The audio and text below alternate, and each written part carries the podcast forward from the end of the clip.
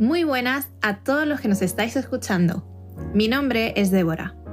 Soy enlace de MFJ de la Fraternidad de Cataluña e Islas Baleares. Y bienvenidos a un nuevo episodio de la serie Misiones a lo mochilero. En este episodio estaremos hablando sobre cómo involucrarse en misiones siendo joven. La verdad es que muchas veces podemos sentirnos muy jóvenes para estar involucrados en misiones. O tal vez no sabemos cómo debemos hacerlo. ¿Cuál es la parte que nos toca? ¿Cómo podemos ayudar? ¿Qué podemos hacer?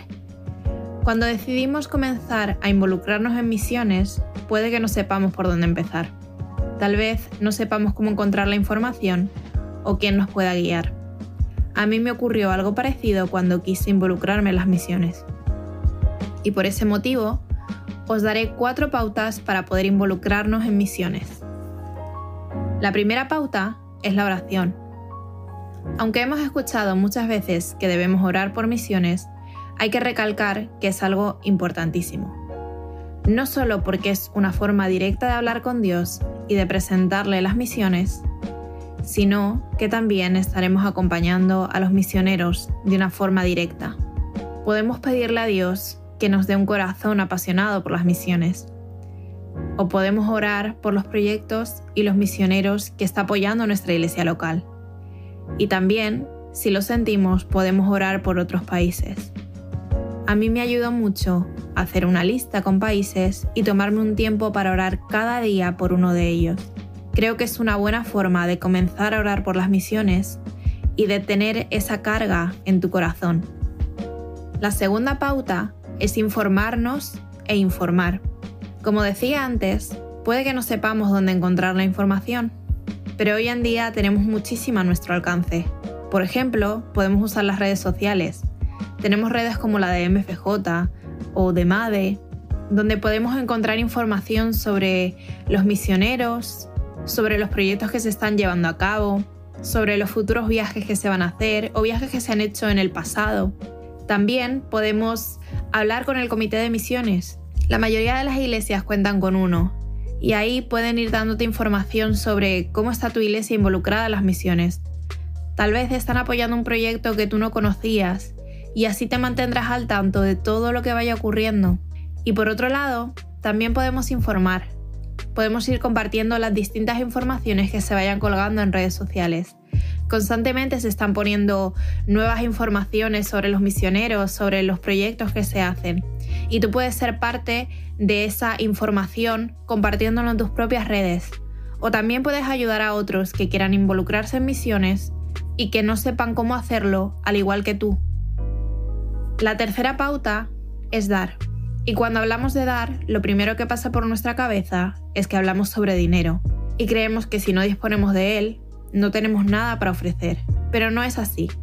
Podemos ofrecer nuestro tiempo, podemos participar en distintas actividades de misiones.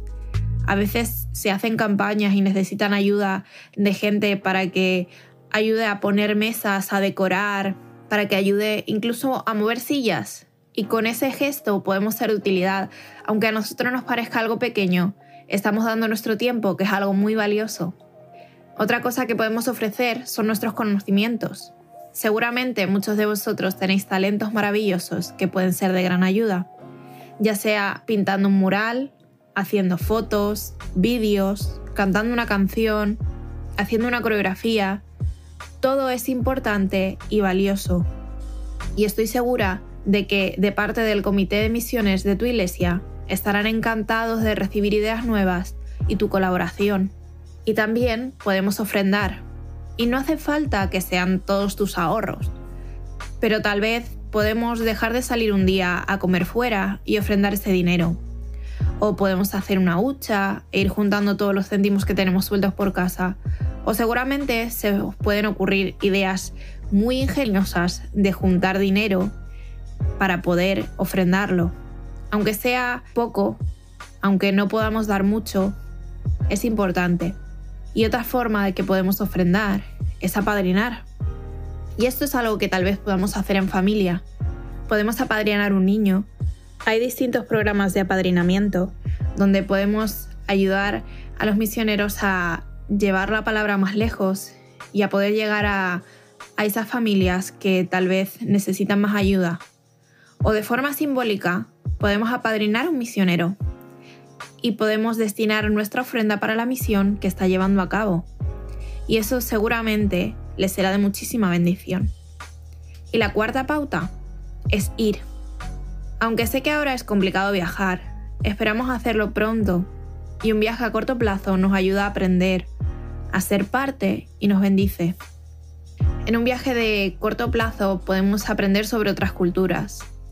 Podemos conocer iglesias que muchas veces son muy distintas a la nuestra. Podemos ver cómo Dios trabaja en cada una de esas culturas.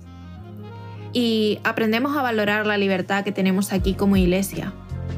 La verdad es que si tienes la oportunidad de ir, te lo recomiendo porque es algo hermoso que edifica tu vida de una manera diferente. Como podéis ver, hay muchísimas formas de ser parte, de involucrarnos. Ser joven no nos impide poder hacer, sino que nos da formas creativas de poder colaborar. Ya sea mediante la oración, mediante la información, dando, oyendo, podemos hacer misiones. Espero que esto os pueda ser de ayuda, de la misma manera en que me ha ayudado a mí. Muchísimas gracias por escucharnos, hasta pronto y no os perdáis el siguiente capítulo.